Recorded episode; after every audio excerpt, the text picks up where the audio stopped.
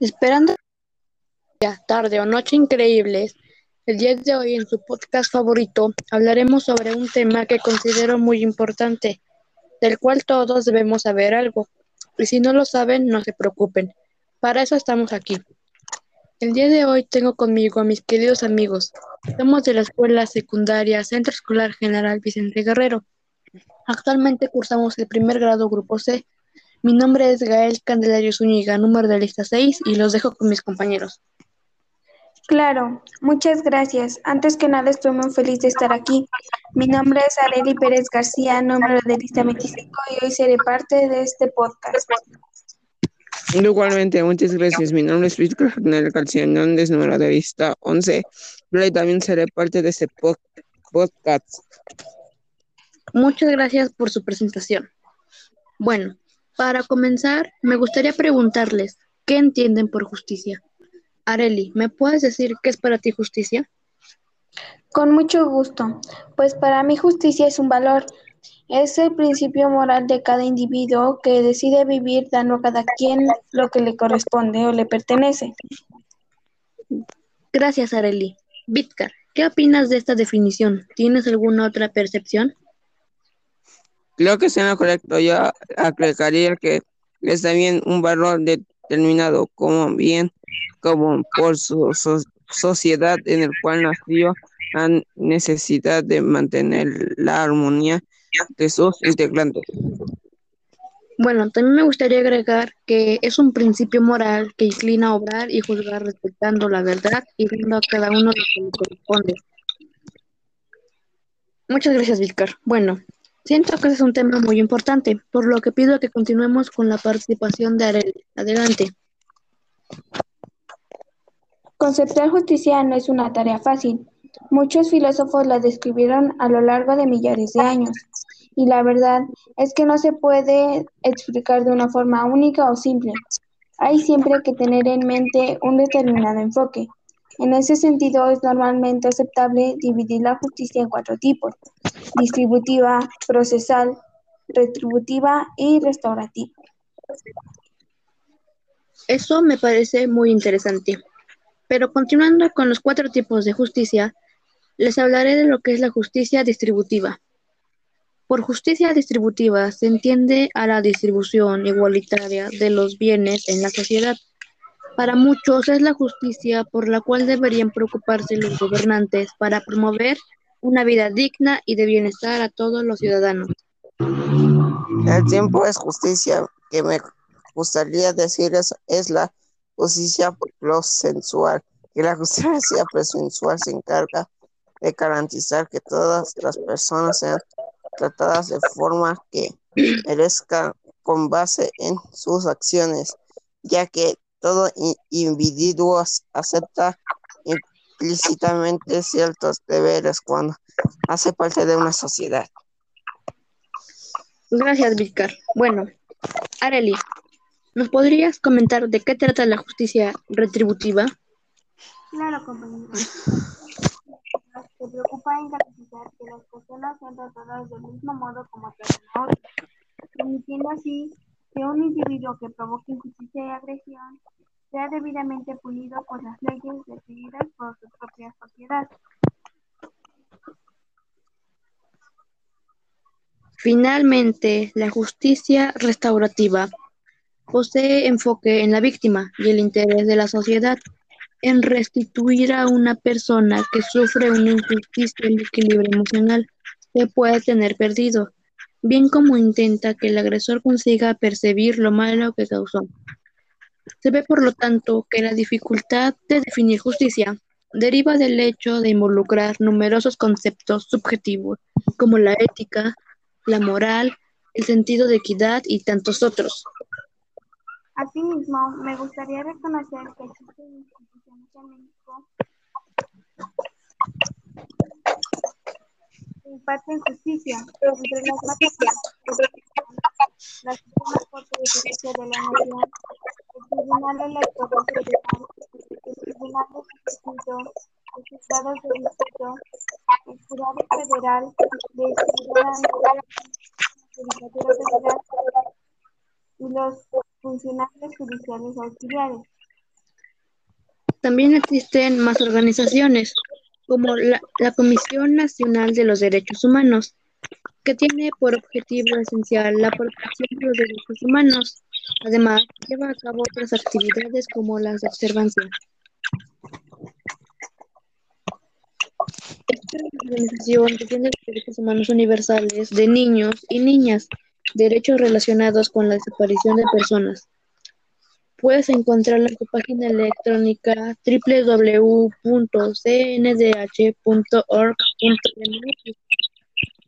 También está la organización de la Amnistía Internacional, que trabaja por la justicia y reparación de las víctimas de graves abusos. Esta organización trabaja principalmente para obtener la libertad de todos los presos de conciencia. Su principal objetivo es lograr que se juzgue con platitud e imparcialidad a los presos políticos. Su página electrónica es www.amnesty.org. Existe también la Organización de la Transparencia Internacional, que lidera la lucha contra la corrupción. Su misión es promover la participación ciudadana, la transparencia y el acceso a la información pública. Puedes encontrarla en su página electrónica www.transparency.org.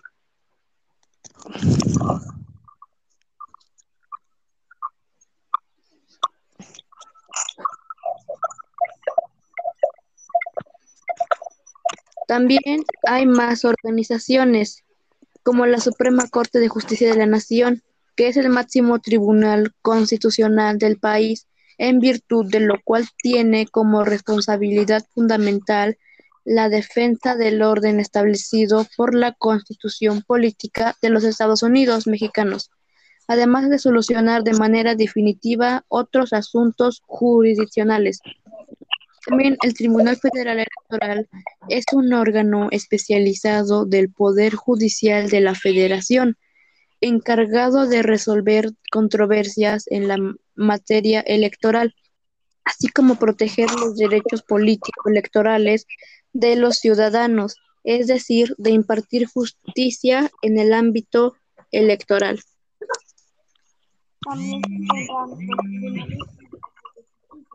Actualmente son los órganos jurisdiccionales de la segunda instancia juicios del orden federal, ya sea penal, civil y administrativo, y de la primera instancia, los juicios de amparo indirecto cuando se impugne un acto de autoridad de diversos tribunales inferiores de distrito, al igual que la función de los juzgados de distrito, que son el conocer de las controversias de, que se sujeten con motivo del cumplimiento o aplicación de las leyes federales las materias civil, penal y administrativa.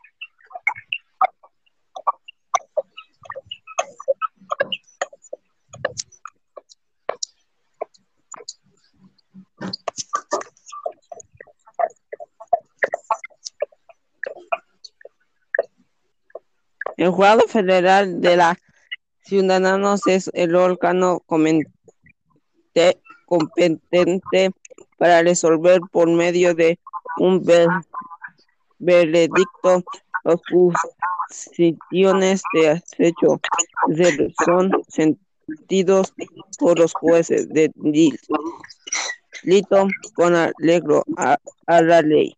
Se forma de siete ciudadanos designados por sorteo en los términos que establece el Código Federal de Procedimientos Federales. Objetivos de Consejo de la Justicia Federal, preservar y fortalecer la autonomía, indispensación de imparcialidad de los órganos y áreas administrativos de Consejo de la Justicia Federal entidad y la aplicación normales lineamientos actividades y políticos que se mantendrán de administración, vigilación, disciplina y será judicial.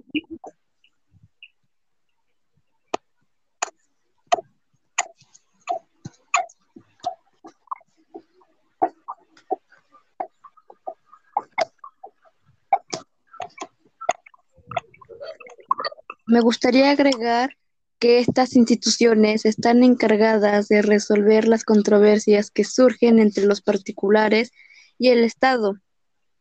Dentro de sus funciones, además de la mera impartición de justicia, están la de proteger y hacer efectivas los derechos fundamentales, como el expresar las ideas, elegir a los gobernantes, transitar libremente, trabajar e incluso la propiedad privada. Esto es un punto muy importante. El saber que existan este tipo de instituciones y saber qué es lo que hacen en conjunto para impartir justicia. Pero desgraciadamente muchas veces las personas no saben a qué instituciones ir cuando no es bien impartida la justicia. Pues sí, lamentablemente las personas no saben muchas veces a dónde vivir. Están convirtiendo la violación tanto de la justicia como de los derechos humanos en algo muy normal cosa que no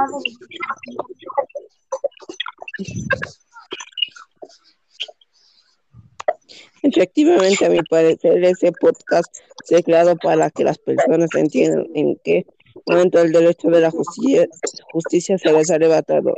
Esto les afecta demasiado, pues sí, acceso a la justicia las personas no pueden hacer oír su voz, ejercer sus derechos hacer frente a la discriminación, hacer que lindan cuantas los encargados de la opinión de decisiones. A continuación les mostraremos dos noticias como ejemplo a las cuales nosotros nos llamó mucho la atención. La primera es el caso de Rosendo Radilla Pacheco, que el 5 de agosto de 1974 lo detuvieron ilegalmente en un retén militar, quien fue visto por última vez en el excuartel militar de Atoyac de Álvarez, Guerrero. Rosendo Radilla fue un destacado y querido líder social del municipio.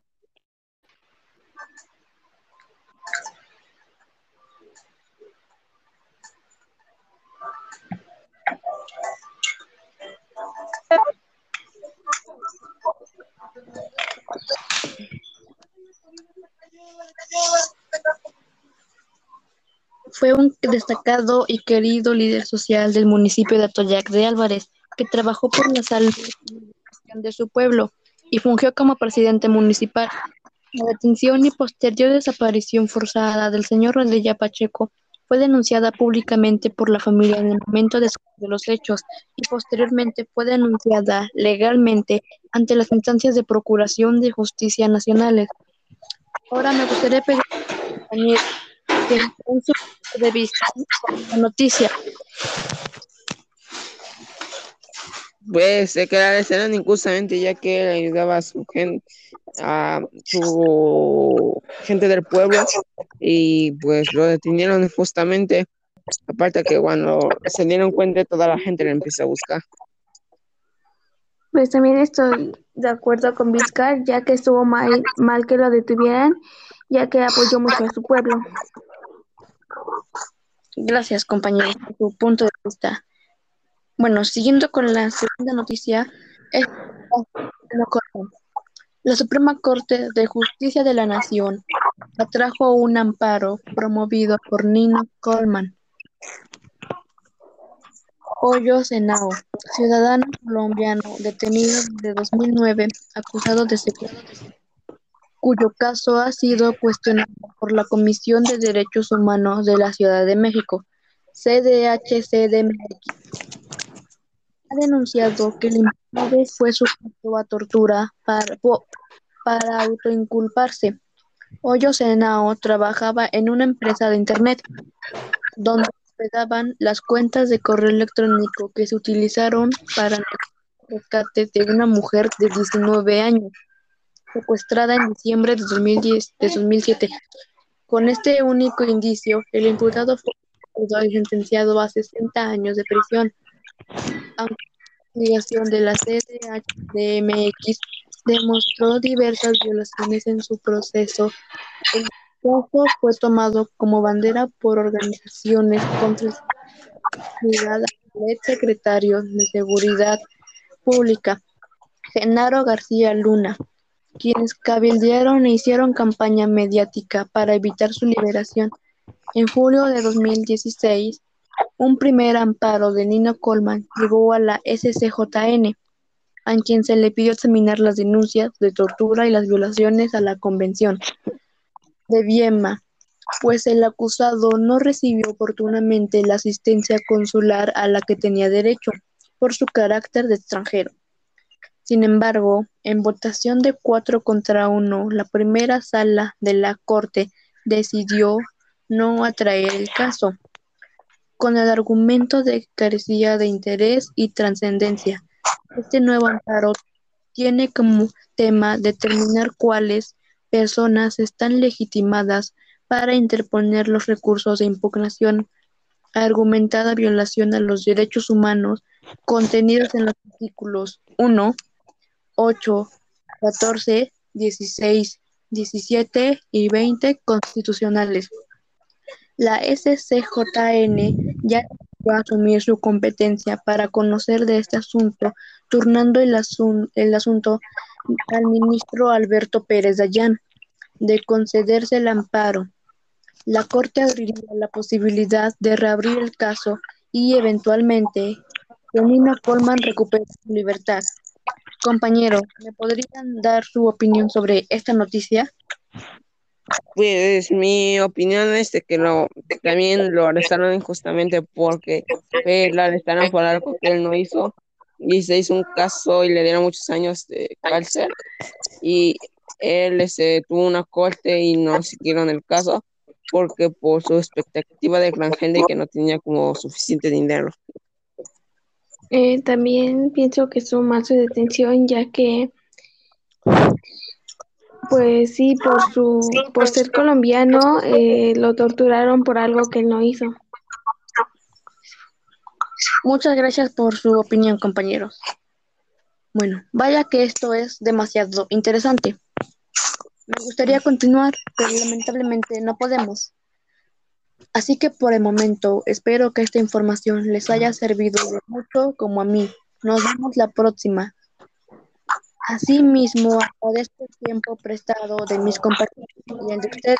Que tengan un excelente día, tarde o noche. Muchísimas gracias. Hasta luego. Nos vemos luego. Cuídense. Excelente día. Muchas gracias. Cuídense y hasta